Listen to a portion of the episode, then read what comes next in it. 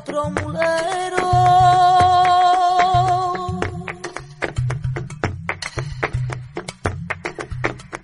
De los cuatro muleros, de los cuatro muleros, mamita mía, que van al agua, que van al agua. El de la mula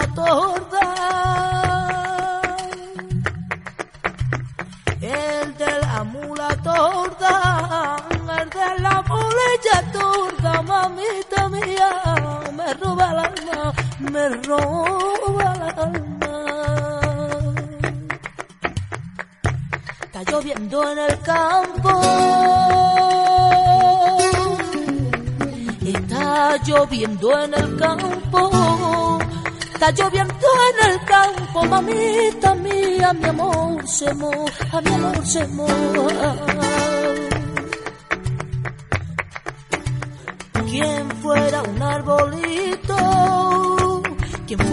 Arbolito, quien fuera un arbolito, mamita mía, lleno de hoja, lleno de hoja.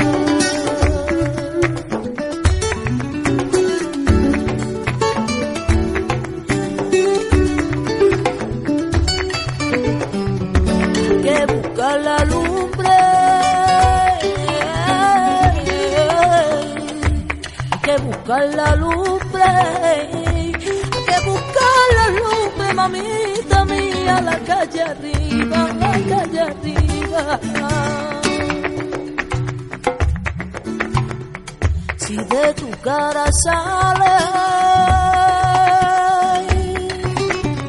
si de tu cara sale de tu cara sale, mamita mía, la brasa viva, la brasa viva. Ay, que te calles, que te calles, que te tengo tapadita, cosita que nadie sabe. Te tengo tapadita, cosita que nadie sabe. Ya nadie quiero, ya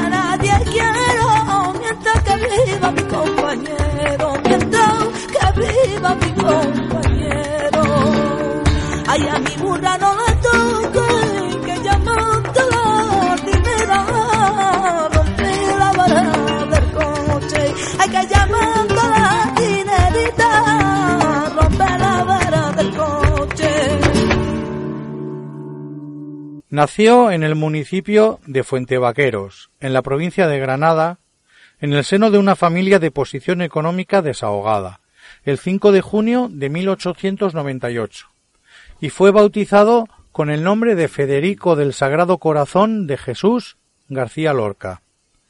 Su padre fue Federico García Rodríguez, un hacendado, y su madre, Vicenta Lorca Romero, fue la segunda esposa de su padre, maestra de escuela que fomentó el gusto literario de su hijo.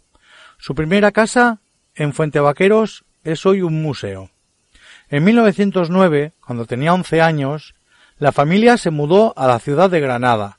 En su adolescencia se interesó más por la música que por la literatura. De hecho, estudió piano con Antonio Segura Mesa, y entre sus amigos de la universidad lo conocían más como músico que por escritor Nobel. En 1914 se matriculó en la Universidad de Granada para estudiar las carreras de Filosofía y Letras y de Derecho. Durante esta época, el joven Lorca se reunía con otros jóvenes intelectuales en la tertulia El Rinconcillo del Café Alameda. En la universidad recibió clases de Martín Domínguez Berrueta, profesor de teoría de la literatura y de las artes el cual llevó a Lorca y a sus compañeros de viaje por Baeza, Úbeda, Córdoba, Ronda, León, Burgos y Galicia. Estos viajes, por distintas partes de España, fueron los que despertaron su vocación como escritor. De hecho, fruto de esto surgió su primer libro en prosa, Impresiones y Paisajes, publicado en 1918, una pequeña antología de sus mejores páginas en prosa sobre temas políticos y sobre sus intereses estéticos. En la primavera de 1919, varios de sus amigos del Rinconcillo se trasladaron a Madrid y Lorca, gracias a la ayuda de Fernando de los Ríos, quien le ayudó a convencer a sus padres a seguir sus estudios en la residencia de estudiantes, no tardó en unirse a ellos. Así pasó el poeta a formar parte de esta institución. La residencia de estudiantes era en aquella época un hervidero intelectual que acogió a figuras de la talla de Albert Einstein o Madame Curie, lo que influiría enormemente en la formación intelectual de Lorca. De esta forma, entre los años de 1919 y 1926, se relacionó con muchos de los escritores e intelectuales más importantes de España, como Luis Buñuel, Rafael Alberti o Salvador Dalí. Entre 1919 y 1921, Lorca publicó Libro de Poemas, compuso sus primeras suites, estrenó El Maleficio de la Mariposa, que fue un absoluto fracaso, y desarrolló otras piezas teatrales, también durante esta etapa, gracias otra vez a la ayuda de Fernando de los Ríos, tuvo ocasión de conocer a Juan Ramón Jiménez, que influiría en su visión de la poesía y con el que llegaría a tener mucha amistad. En mayo de 1921, Lorca volvió a Granada, teniendo así la oportunidad de conocer al maestro Manuel de Falla, que se había eh, instalado en la ciudad en septiembre del año anterior.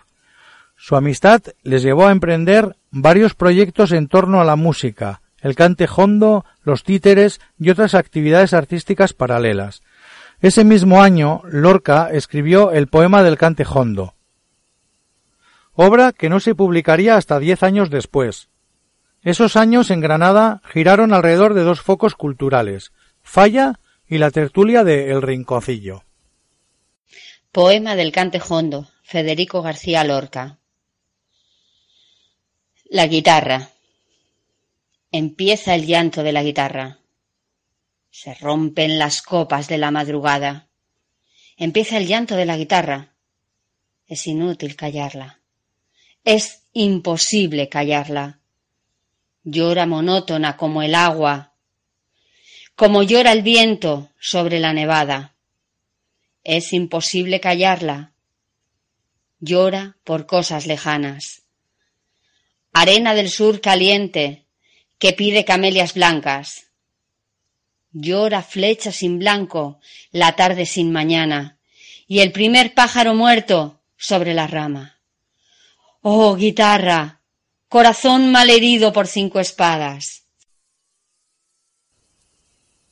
El 6 de enero de 1923, Falla participó en una fiesta privada montada por Federico, Adolfo Salazar y Hermenegildo Lanz, dedicada a dos niñas de la familia, su hermana Isabel y Laura, la hija de Fernando de los Ríos.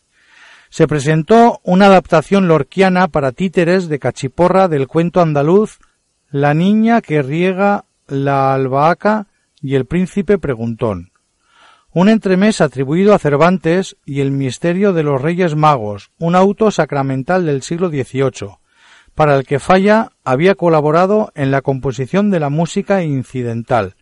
Aquel mismo año, Lorca y Falla trabajaron en una opereta lírica, Lola la comedianta, obra que nunca terminaron. En 1925 viajó a Cadaqués para pasar la Semana Santa en casa de su amigo Salvador Dalí.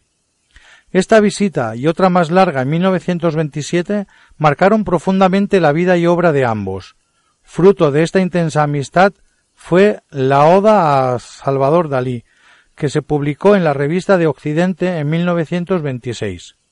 Además, fue el mismo Dalí el que animó al escritor a iniciarse en la pintura, consiguiendo que en 1927 presentase su primera exposición en las Galerías Dalmau de Barcelona. Por su parte, Lorca alentó a Dalí como escritor. Federico y la generación del 27. El término parte de la fecha de diciembre de 1927, cuando se reúnen varios poetas españoles en Sevilla, en un acto organizado por la Sociedad Económica de Amigos del País, para conmemorar los 300 años de la muerte de Luis de Góngora.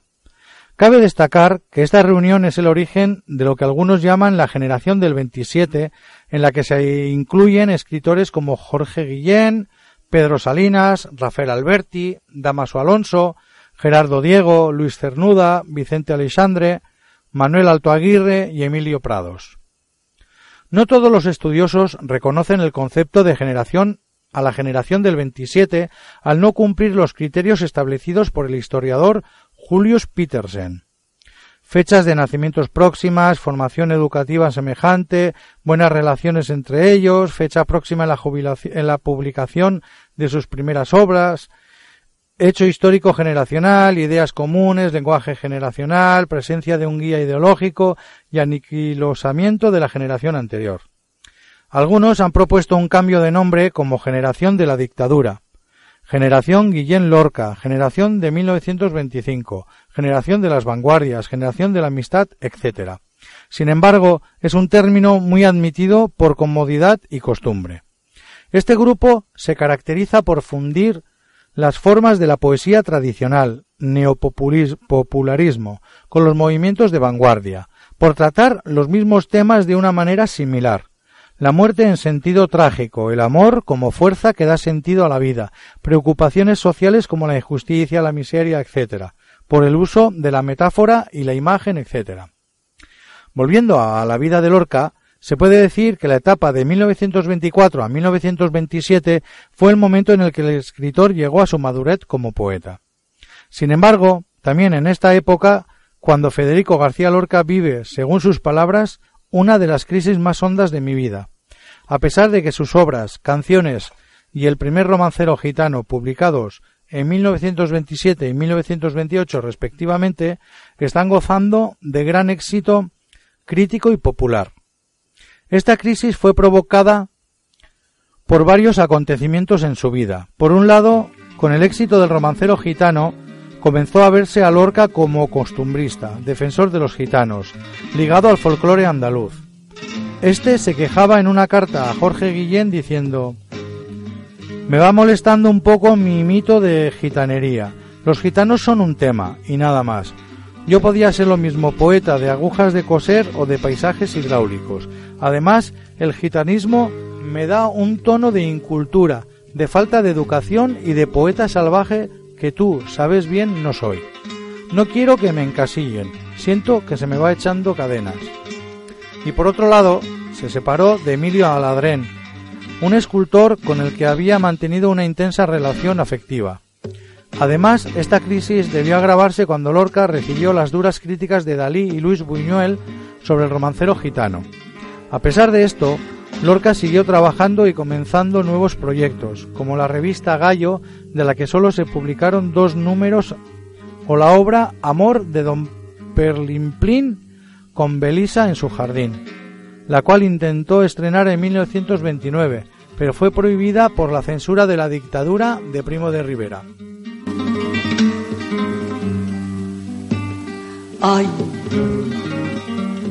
Ay, qué trabajo me cuesta quererte como te quiero.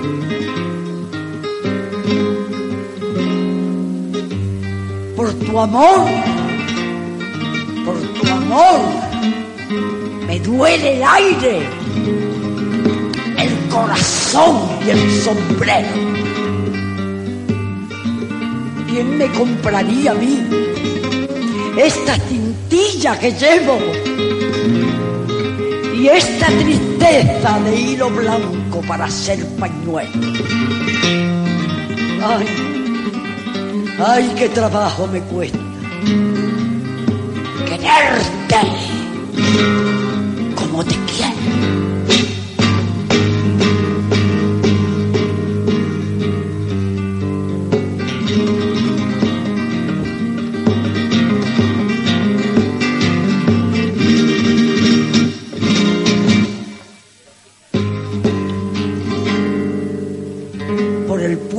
Elvira quiero verte pasar para escuchar tu voz y ponerme a cantar. Por el puente del Elvira quiero verte pasar para mirar tus ojos y ponerme a soñar. Por el puente del Elvira quiero verte pasar y ponerme a llorar.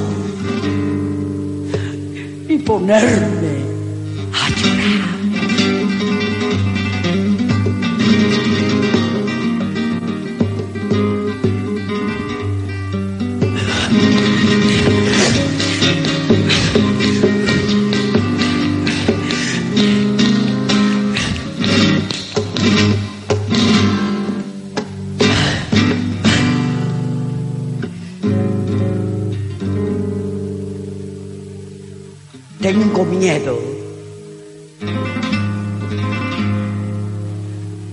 Tengo miedo a perder la maravilla de tus ojos de estatua y el acento que de noche pone en mi mejilla la solitaria rosa de tu aliento. Tengo miedo de ser en esta orilla tronco sin rama que más siento es no sé la flor, pulpa o arcilla para el gusano de mi sufrimiento. Porque tú eres Tú, tú eres el tesoro oculto mío. Eres mi cruz y mi dolor mojado. Si soy el perro de tu señorío, no me deje perder lo que he ganado y decora las aguas de tu río con hoja de mi otoño enajenado. ¡Ay! ¡Ay, qué trabajo me cuesta quererte como te quiero! Por tu amor me duele el aire, el corazón y el sombrero. ¿Quién me compraría a mí esta cintilla que llevo? y esta tristeza de hilo blanco para hacer pañuelo. Ay, ay, qué trabajo, qué trabajo me cuesta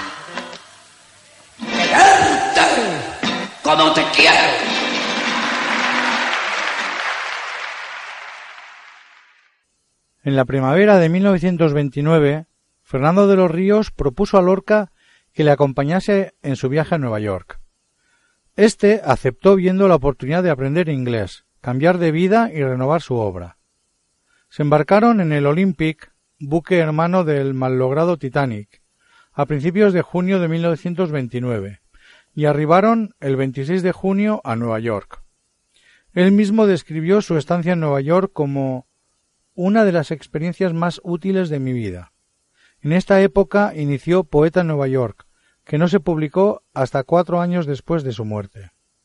En marzo de 1930 dejó Nueva York para viajar a la ciudad de La Habana, en Cuba, donde exploró la cultura y la música cubana, y trabajó en nuevos proyectos como El Público, y así que pasen cinco años. En junio de 1930, Lorca ya estaba en Madrid.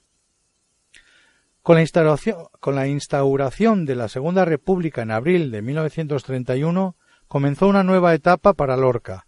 Junto a Eduardo Ugarte, el escritor granadino codirigió La Barraca, un grupo de teatro universitario que representó obras teatrales del siglo de oro, Calderón de la Barca, Lope de Vega, Miguel de Cervantes, por ciudades y pueblos de España.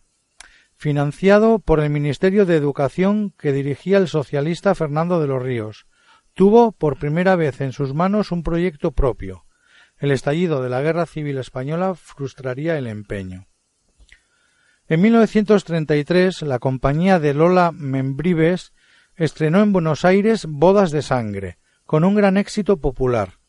Por ello, Lorca recibió la invitación de Lola Membrives y de su marido para viajar a esta ciudad. Allí consiguió triunfar profesionalmente y gracias a esto consiguió su independencia económica. A lo largo de los seis meses que permaneció en Buenos Aires, tuvo la oportunidad de dirigir Bodas de Sangre, que fue representada más de ciento cincuenta veces. Marina Pineda, La Zapatera Prodigiosa, El Retablillo de Don Cristóbal, y una adaptación de La Dama Boba de Lope de Vega. También durante este tiempo tuvo la ocasión de dar varias conferencias, y de hacer nuevas amistades como Pablo Neruda, Juan de Ibarburu, Ricardo Molinari, Salvador Novo y Pablo Suero. Cuando García Lorca volvió a España en 1934, vivió los dos años que le quedaban intensísimamente. Terminó obras como Yerma, Doña Rosita la Soltera, La Casa de Bernarda Alba y Llanto por Ignacio Sánchez Mejías. Revisó obras como Poeta en Nueva York, Diván del Tamarit y Suites.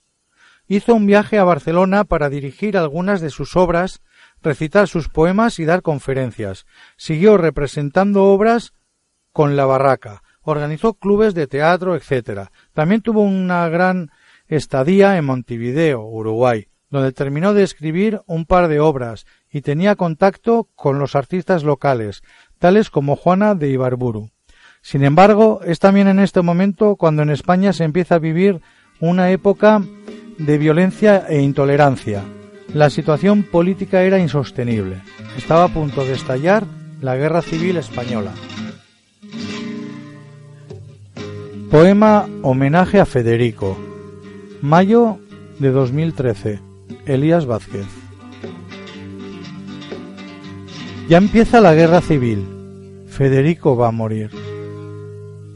Ya han salido al trote los señoritos andaluces a festejar en julio su 18 de sangre y júbilo. Ya lloran los gitanos con el romancero en la mano. Llora la luna, luna, que fue verso a la una. Ya llegó un día de agosto, de fusiles y de asalto. En un camino perdido su cuerpo está tendido. Verde, entre tanto verde, la muerte ha venido a verte. Ya empieza la guerra civil. Federico va a morir. Últimos días de Lorca.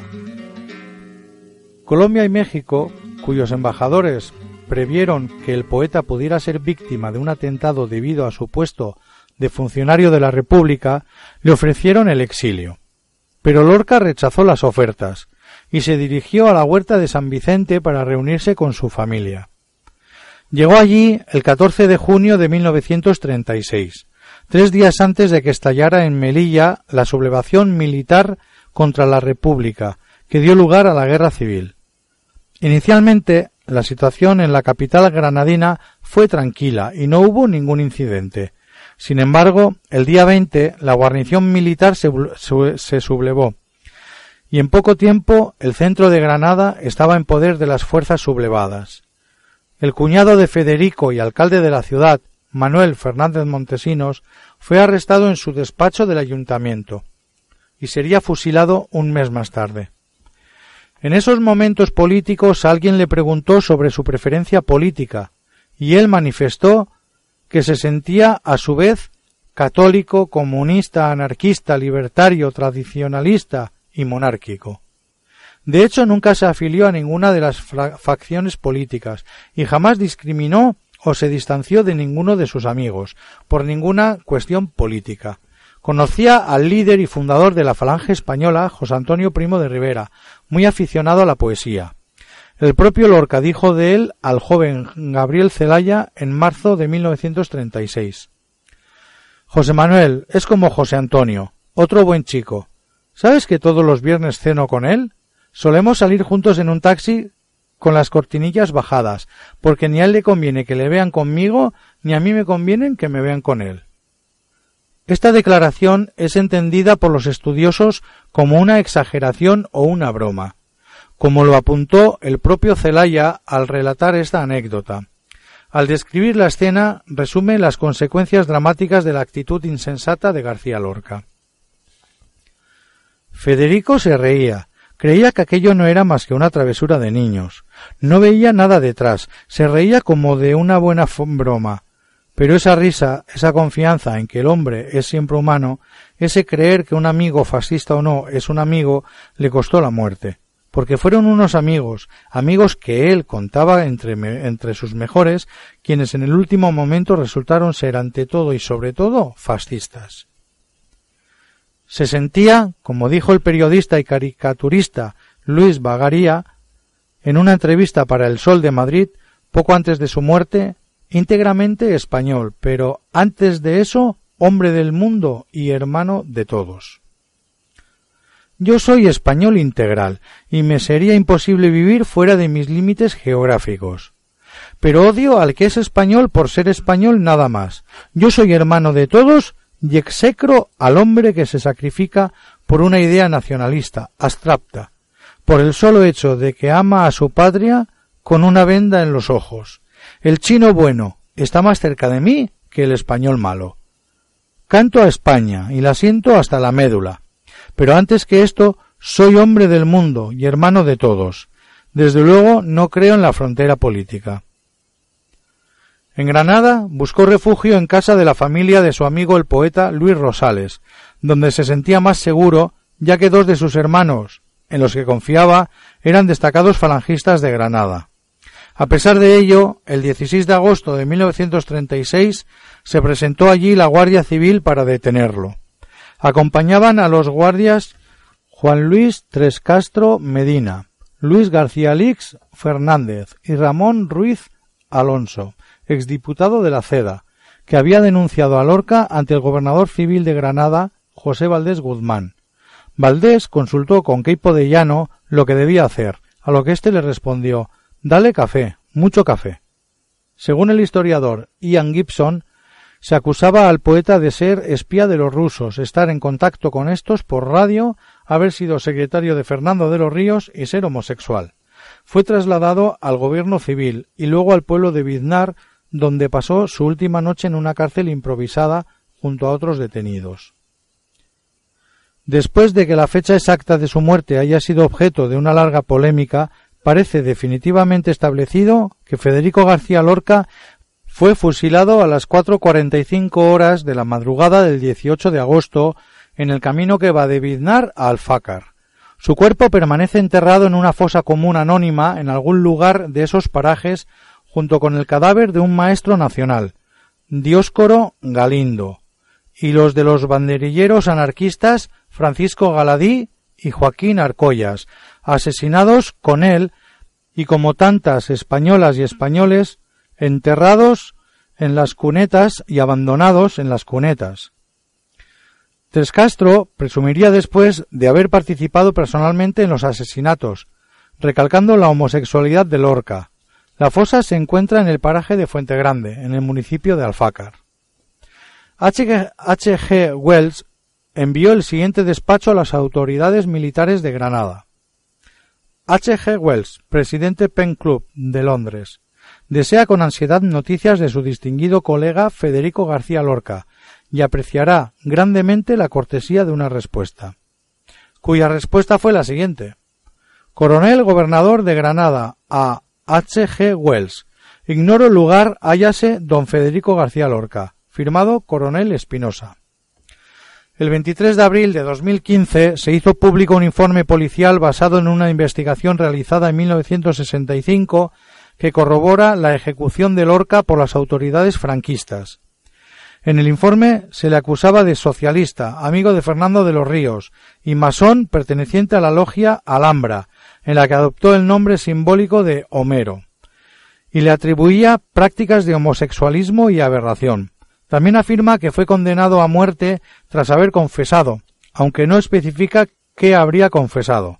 El informe está fechado el 9 de julio de 1965 y fue redactado por la Tercera Brigada Regional de Investigación Social de la Jefatura Superior de la Policía de Granada, a petición de la, hispanista francesa Marcel Auclair, aunque nunca obtuvo respuesta, ya que el informe fue ocultado por la dictadura franquista. Que no quiero verla. Dile a la luna que venga que no quiero ver la sangre de Ignacio sobre la arena, que no quiero verla. La luna de par en par, caballo de nubes quietas y la plaza gris del sueño con sauces en las barreras. Que no quiero verla, que mi recuerdo se quema. Avisad a los jazmines con su blancura pequeña, que no quiero verla. La vaca del viejo mundo pasaba su triste lengua sobre un hocico de sangres derramadas en la arena. Y los toros de guisando casi muerte y casi piedra mugieron como dos siglos, hartos de pisar la tierra. No, que no quiero verla. Por las gradas sube Ignacio con toda su muerte a cuestas. Buscaba el amanecer y el amanecer no era. Busca su perfil seguro y el sueño lo desorienta. Buscaba su hermoso cuerpo y encontró su sangre abierta. No me digáis que la vea. No quiero sentir el chorro cada vez con menos fuerza. Ese chorro que ilumina los tendidos y se vuelca sobre la pana y el cuero de muchedumbre sedienta. ¿Quién me grita que me asome? No me digáis que la vea. No se cerraron sus ojos cuando vio los cuernos cerca, pero las madres terribles levantaron la cabeza. Y a través de las ganaderías hubo un aire de voces secretas que gritaban a todos los celestes mayorales de pálida niebla. No hubo príncipe en Sevilla que compararse le pueda, ni espada como su espada, ni corazón tan de veras. Como un río de leones su maravillosa fuerza, y como un torso de mármol su dibujada prudencia. Aire de Roma andaluza le doraba la cabeza, donde su risa era un nardo de sal y de inteligencia. Qué gran torero en la plaza, Qué gran serrano en la sierra, qué blando con las espigas, qué duro con las espuelas, qué tierno con el rocillo, qué deslumbrante en la feria, qué tremendo con las últimas banderillas de tinieblas. Pero ya duerme sin fin. Ya los musgos y la hierba abren con dedos seguros la flor de su calavera y su sangre ya viene cantando, cantando por marismas y praderas, resbalando por cuernos ateridos, vacilando sin alma por la niebla, tropezando con miles de pezuñas como una larga, oscura, triste lengua, para formar un charco de agonía junto al Guadalquivir de las estrellas. Oh blanco mulo de España, oh negro toro de pena, Oh sangre dura de Ignacio, oh ruiseñor de sus venas, no, que no quiero verla, que no hay cáliz que la contenga, que no hay golondrinas que se la beban, no hay escarcha de luz que la enfríe, no hay canto ni diluvio de azucenas, no hay cristal que la cubra de plata. No. Yo no quiero verla después de su muerte. Después de su muerte se publicaron primeras canciones y Amor de Don Perlimplín con Belisa en su jardín.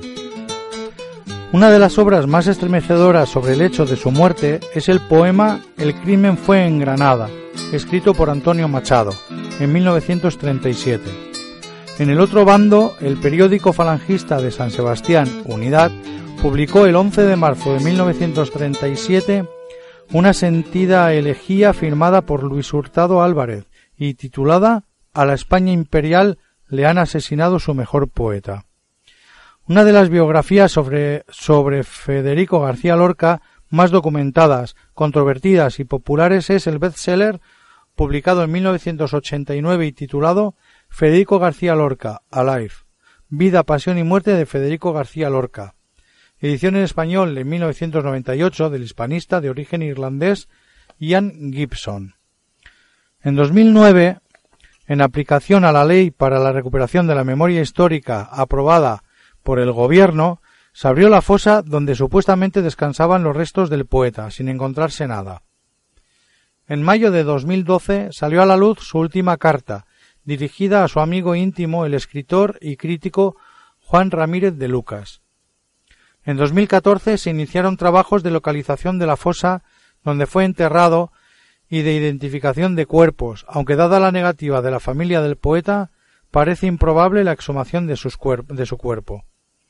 En 2015 la escritora Marta Osorio publica un libro en el que analiza la información que Agustín Penón recopiló sobre el emplazamiento del cuerpo del poeta, principalmente de Emilia Llanos, amiga íntima del poeta, apuntando a un traslado del cuerpo a otro emplazamiento del mismo camino donde fue enterrado o incluso a Madrid.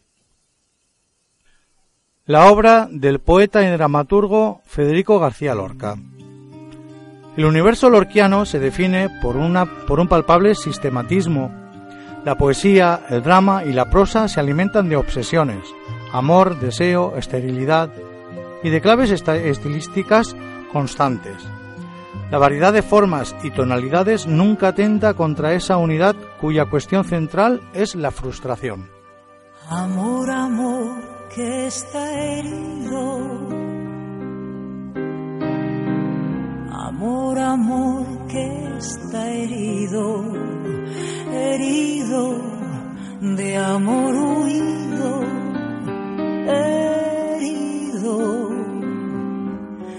muerto de amor. Decida todos que ha sido decida a todos que ha sido el ruiseñor herido, muerto de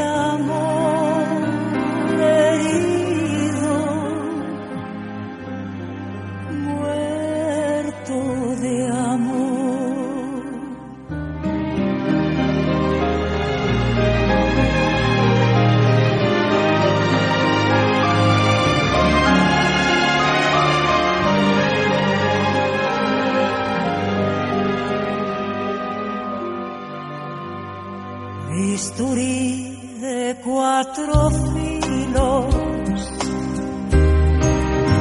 bisturí de cuatro filos, garganta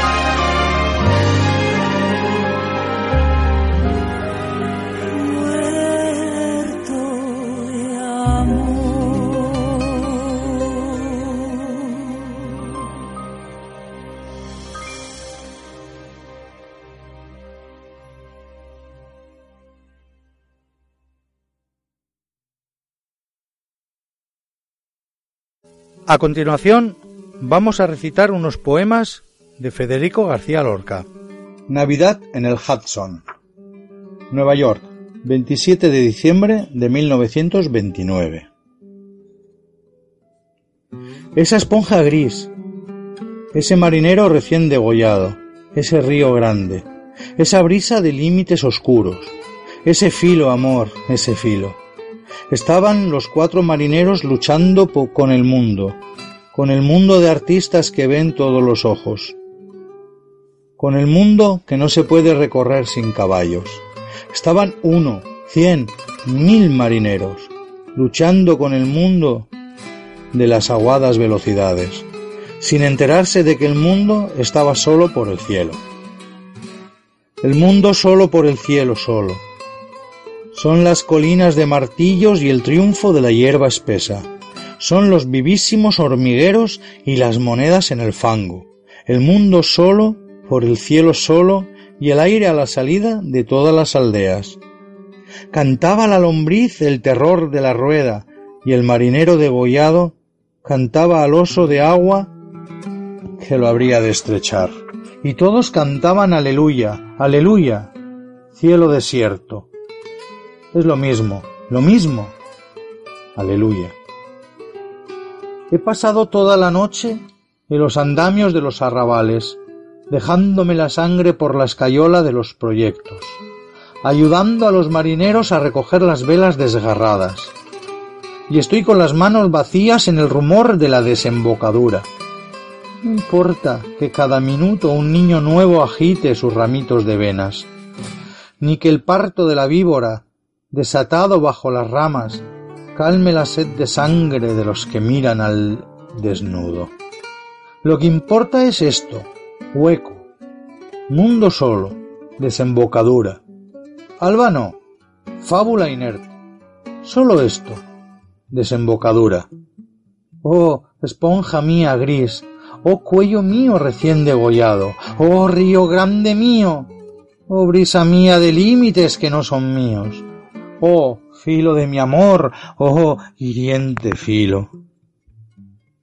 Federico García Lorca, Canciones de Luna. Título Murió al amanecer.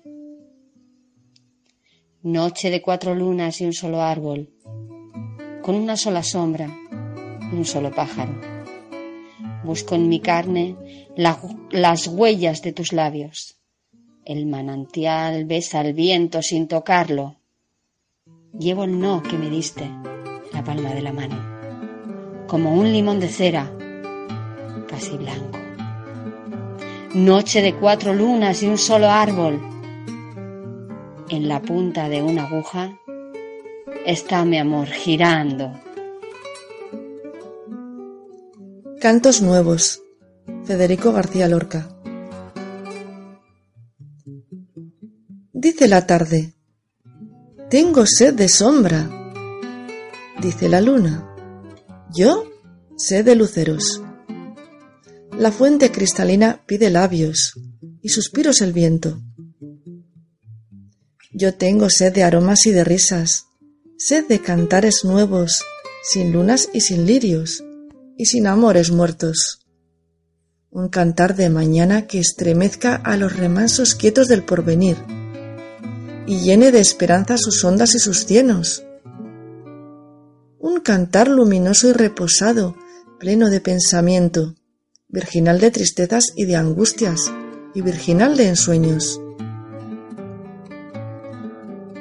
Cantar sin carne lírica que llene de risas el silencio. Una bandada de palomas ciegas lanzadas al misterio. Cantar que vaya al alma de las cosas y al alma de los vientos y que descanse al fin de la alegría del corazón eterno.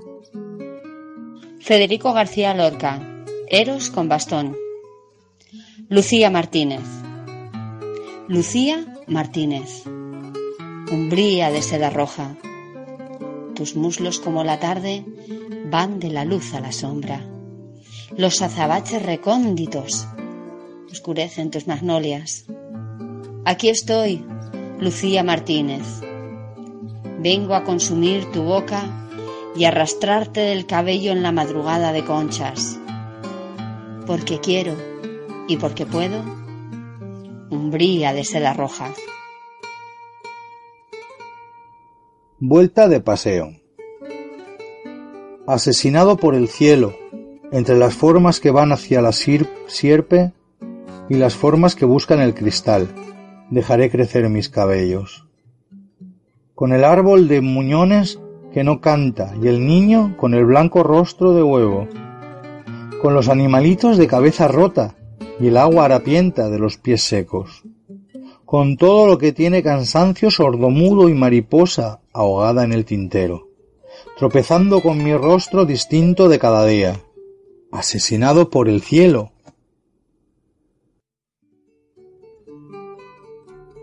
Tamar y Amnón para Alfonso García Valdecasas La luna gira en el cielo sobre las tierras sin agua mientras el verano siembra rumores de, tigre y llama. Por encima de los techos nervios de metal sonaban. Aire rizado venía con los balidos de lana.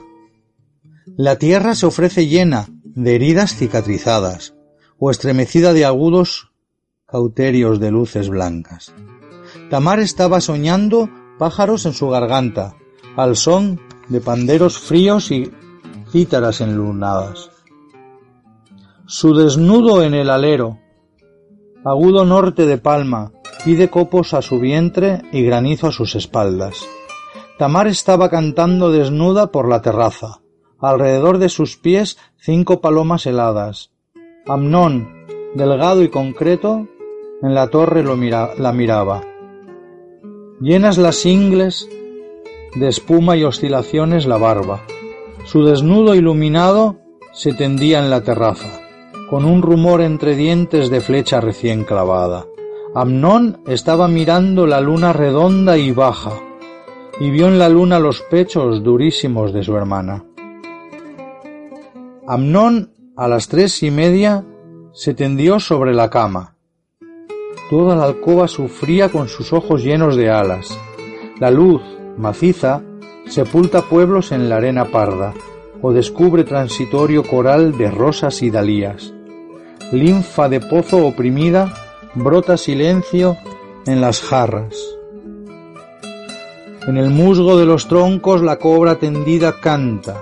Amnón gime por la tela fresquísima de la cama. Yedra del escalofrío cubre su carne quemada. Tamar entró silenciosa en la alcoba silenciada. Color de vena y Danubio, turbia de huellas lejanas. Tamar, bórrame los ojos con tu fija madrugada. Mis hilos de sangre tejen volantes sobre tu falda. Déjame tranquila, hermano. Avispas y vientecillos en doble enjambre de flautas. Tamar en tus pechos altos hay dos peces que me llaman, y en las yemas de tus dedos rumor de rosa encerrada. Los cien caballos del rey en el patio relinchaban, sol en cubos resistía la delgadez de la parra. Ya la coge del cabello, ya la camisa le rasga, corales tibios dibujan arroyos en rubio mapa. Oh, qué gritos se sentían por encima de las casas, qué espesura de puñales y túnicas desgarradas. Por las escaleras tristes esclavos suben y bajan. Émbolos y muslos juegan bajo las nubes paradas.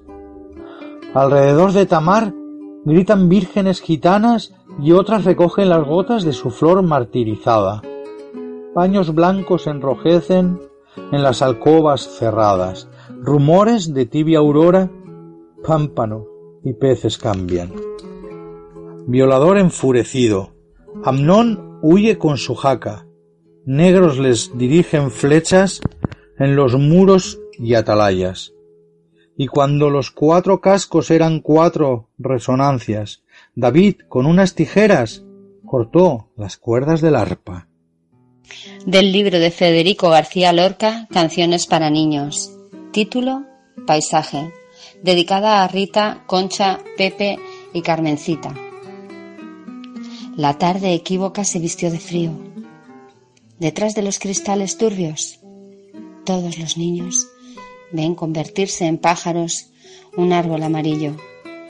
La tarde está tendida a lo largo del río y un rubor de manzana tiembla en los tejadillos. Federico García Lorca, Teorías, título, fábula. Unicornios y cíclopes, cuernos de oro y ojos verdes, sobre el acantilado, un tropel gigantesco ilustran el azogue sin cristal del mar. Unicornios y cíclopes, una pupila y una potencia. ¿Quién duda la eficacia terrible de esos cuernos? Oculta tus blancos, naturaleza. Agosto, contraponientes de melocotones de azúcar y el sol dentro de la tarde como el hueso en una fruta. La panocha guarda intacta su risa amarilla y dura. Agosto. Los niños comen pan moreno y rica luna. Horas de estrellas. Federico García Lorca. El silencio redondo de la noche sobre el pentagrama del infinito. Yo me salgo desnudo a la calle, maduro de versos perdidos. Lo negro, acribillado por el canto del grillo, tiene ese fuego fatuo, muerto del sonido. Esa luz musical que percibe el espíritu. Los esqueletos de mil mariposas duermen en mi recinto. Hay una juventud de brisas locas sobre el río. Preguntas de Federico García Lorca. Un pleno de cigarras tiene el campo. ¿Qué dices, Marco Aurelio, de estas viejas filósofas del llano? Pobre es tu pensamiento. Corre el agua del río mansamente. Oh Sócrates, que ves en el agua que va a la amarga muerte. Pobre y triste es tu fe. Se deshojan las rosas en el lodo. Oh, dulce Juan de Dios, ¿qué ves en estos pétalos gloriosos? Es tu corazón. San Rafael, Córdoba. A Juan Izquierdo, Groselles. Poema número uno. Coches cerrados llegaban a las orillas de juncos donde las ondas alisan romano torso desnudo. Coches que el Guadalquivir tiende en su cristal maduro, entre láminas de flores y resonancias de nublos. Los niños tejen y cantan el desengaño del mundo cerca de los viejos coches perdidos en el nocturno. Pero Córdoba no tiembla bajo el misterioso, confuso, pues si la sombra levanta la arquitectura del humo, un pie de mármol afirma su casto fulgor enjuto. Pétalos de lata débil recaman los grises puros de la brisa, desplegada sobre los arcos de triunfo. Y mientras el puente sopla, Diez rumores de, Neptuno, vendedores de tabaco huyen por el roto muro. Poema número 2. Un solo pez en el agua que a, que a, las dos Córdobas junta. Blanda Córdoba de juncos. Córdoba de arquitectura. Niños de cara impasible en la orilla se desnudan. Aprendices de Tobías y Merlines de cintura para fastidiar al pez en irónica pregunta si quiere flores de vino o saltos de media luna. Pero el pez que dora el agua y los mármoles enluta, les da lección y equilibrio de solitaria columna. El arcángel, aljamiado, de lentejuelas oscuras, en el mitin de las ondas buscaba rumor y cuna. Un solo pez en el agua, dos córdobas de morsura, Córdoba quebrada en chorros, celeste, Córdoba enjuta.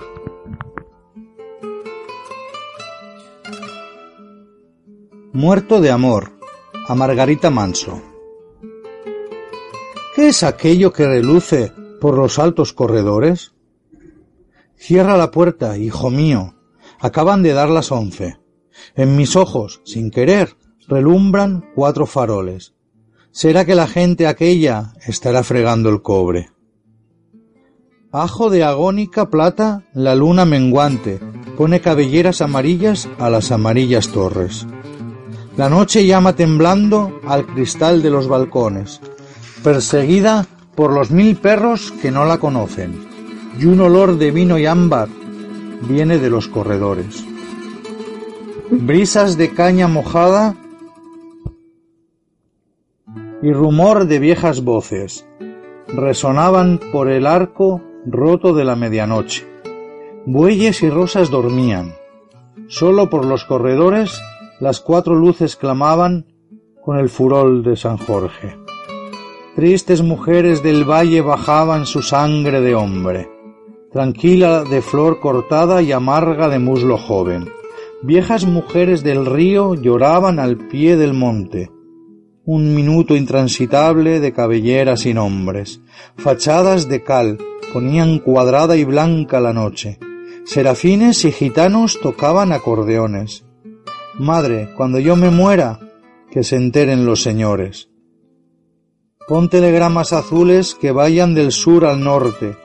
Siete gritos, siete sangres, siete adormideras dobles. Quebraron opacas lunas en los oscuros salones. Lleno de manos cortadas y coronitas de flores. El mar de los juramentos resonaba. No sé dónde. Y el cielo daba portazos al brusco rumor del bosque mientras clamaban las luces en los altos corredores. Casida de la mano imposible de Federico García Lorca. Yo no quiero más que una mano, una mano herida, si es posible. Yo no quiero más que una mano, aunque pase mil noches sin lecho Sería un pálido lirio de cal. Sería una paloma amarrada en mi corazón. Sería el guardián que en la noche de mi tránsito prohibiera en absoluto la entrada a la luna. Yo no quiero más que esa mano para los diarios aceites y la sábana blanca de mi agonía. Yo no quiero más que esa mano para tener un ala de mi muerte. Lo demás todo pasa. Rubor sin nombre ya. Astro perpetuo. Lo demás es lo otro. Viento triste.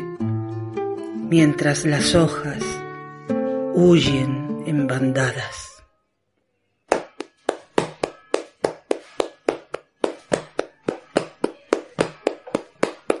De los cuatro muleros, de los cuatro muleros, de los cuatro muleros, mamita mía, que van al campo, que van al campo. Y el de la mula torda, y el de la mula torda, y el de la mula torda, mamita mía, moreno y harto, moreno y harto, de los cuatro muleros, de los cuatro muleros, de los cuatro muleros que van al agua, que van al agua, que van al agua, y el de la mula torda, y el de la mula torda, y el de la mula torda, mamita mía, me roba el alma, me roba el alma, de los cuatro muleros, de los cuatro muleros, de los cuatro muleros, mamita mía, que van al río, que van al río,